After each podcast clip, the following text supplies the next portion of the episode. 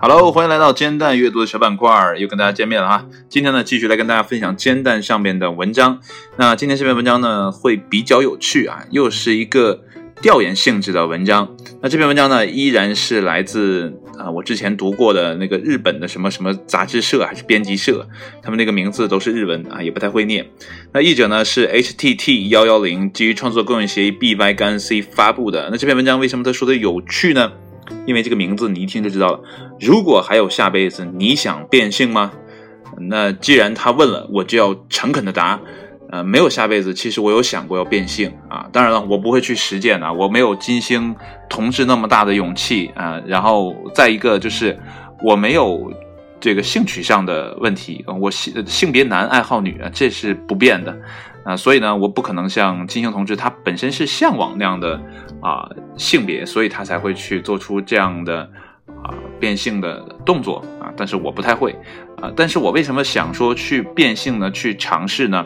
如果可能的话，就咱就别变性了啊！我不想在身体嘎掉些什么东西啊，你懂的，也不想增添些什么东西啊。其实我是想体验一下，为什么女生在啊，就是自己大姨妈来的时候。啊，那么痛苦，然后或者说，呃，女人生孩子的时候到底是怎样的一种，啊，那样的，啊，形容不了的，就是按郭德纲说，痛有十级，然后，呃，就是那样的，最痛的就是生孩子这个，对吧？这是想体验一下，然后去更好的理解女性，啊，因为作为男人来讲，大家都很轻松啊，随随便便的啊，甩点什么出去啊，你就种瓜得瓜，种豆得豆。可女同志们就不一样了哈，要是啊怀胎十月，然后一朝分娩，成立那么呃承受那么大痛苦，然后婚后还要啊生完孩子之后还要坐月子等等，巴拉巴拉巴拉一大堆的事情。那如果有机会可以去体验一下女性的啊这样的生理上的一些东西的话，我觉得对某些男人来讲啊会是一种不错的呃方式，了解女性的一种方式。也许呢未来会出现一些啊比如说脑刺激啊，或者说。啊，什么样的东西来帮助或者说辅助男性去体验女性的痛苦？我觉得这在科学上应该不是一件特别难的事情。OK，所以呢，我表态哈，呃，男性啊，我男性，我是如果有下辈子的话，我希望尝试一下呃另外的一个性别啊，但是我不知道他他这个文章具体讲的是什么，但是我是希望尝试一下的突破一下。OK，那如果呢你听到这期节目啊，如果你觉得也想参与一下讨论的话呢，就留在。这个节目的下边啊，方式很简单啊，最多好像也就三个字，就是呃，你的性别是什么？然后呢，你想不想就 OK 了？然后看一看有多少人啊是想尝试一下另外一个性别，还是说大家在这一辈子活得很开心，觉得这个性别很 OK，对吧？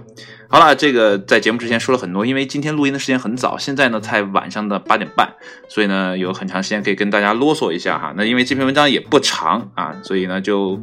多发表一些自己的个人观点。那 OK，我们现在来看正文哈。那么有些人呢，或许经常会想啊，如果我是男，女人该多好啊！这有一个斜杠哈。那么，如果给你一次重生的机会，你还会选择现在的性别吗？哎，这样的一个问题。那下面这个标题呢，就是如果还能重生，你想变成什么性别啊？这是一个调查哈。对此。这个日本的这个编辑部呢，啊，以日本全国一千四百七十七名二十多岁到六十多岁的男女为对象展开了调查。哎，我发现这家编辑部真的好厉害哈，老能调查得到那么多人哈。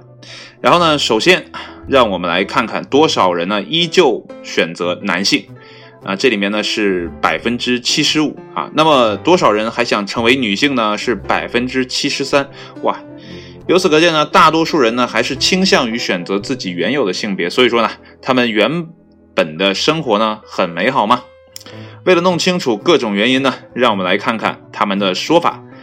啊，这个第一个是我想成为男性，下面有几个代表哈。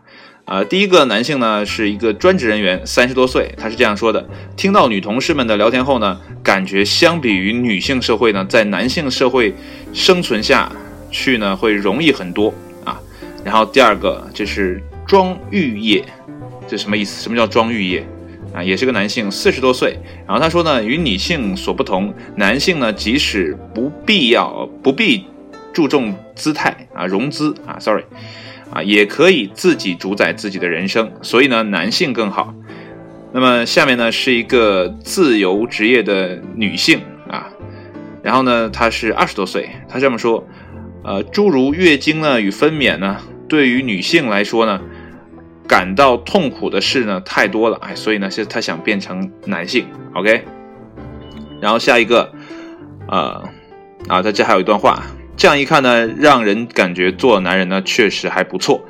然后下一个标题是我想成为女性。那第一个呢是一个男性啊，二十多岁的男性，技术岗啊，可能是一个技术员之类的。啊，即使呢对于自己的融资没有自信，也可以呢用化妆与服装呢欺骗别人。啊，他他是不是来过中国呀？啊，那如果来过中国的话，他可能就会再加一个，如果有美颜相机的话。啊，然后呢，下面是一个三十多岁的女性，是一名全职主妇。她说呢，男性的话呢，有可能一生一世都不得不工作，几乎呢不可能选择成为全职主妇。哇，全职主夫啊，sorry，这个也也蛮有意思的，这个视角蛮有意思的啊。最后一条是一个三十多岁的男性啊，营业岗。那他说呢，想体验一下男性对我献殷勤，哪怕不接近我也好，呵呵。这么一说，做个女人好像也不错哦。然后下一个标题是男性与女性的优势。那么除以上理由外呢，最后我们还列出了以下的优势。那么男性的优势，首先不用化妆，然后呢可以去撩妹，然后受到干预很少，男性的意见呢最容易通过啊，这是男性的优势，一共四条。那么女性的优势呢也是四条，可以呢被男性温柔相待。那么妇女节呢啊优待女性。那么第三个呢，只要长得可爱，卡哇伊啊，啊，什么事都好说。然后第四条呢，诸如分娩等经历呢，不是女性就没有机会体验啦。啊，这个东西真的还有体验吗？那么痛苦。不过为这些啊生过娃的啊，即将生娃的啊，未来呢准备生娃的这些妈妈们啊，点个赞。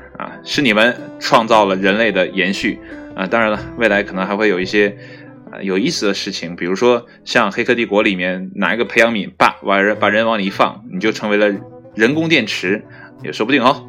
嗯，然后呢，究竟选男性还是女性，那么就是见仁见智了。那好了，这个文章呢也就读完了。其实这个文章很短啊，嗯，比我说的废话还要短。其实呢，我刚才看到了一篇。呃，也不错的文章，其实我是想读出来的。不过我看了一下，特别的害怕，特别特别的长，而且呢，它是访谈性质的，啊，这个对话性质的。所以呢，我想尝试一点不太一样的，就是一人分饰两角，然后把这个录下来。啊，这会很长。然后呢，这是什么呢？就是 Spotify 的 CEO 谈苹果、脸书、网飞和未来。啊，在当下这个时间节点呢，呃，可能很多人会去。对未来更焦虑，因为未来的不确定性呢越来越大。所以呢，我们看一看这些啊站在科技界前端的人啊，尤其是这些掌管着啊大公司的 CEO，他们是怎么看待未来的？也许呢，对我们普通人呢会有一些帮助啊。不知道这个能什么时候录哈？可能会分啊好多天给他录完，也没准呢一会儿就实践出来给他录下来，都说不准。好了，今天的煎蛋就到这里啊！也希望呢，你可以留个言，看一看你是想成为男性还是女性。如果有下辈子的啊这个情况的话哟。好了，今天就到这里，谢谢大家收听，我们下期节目再见，拜拜。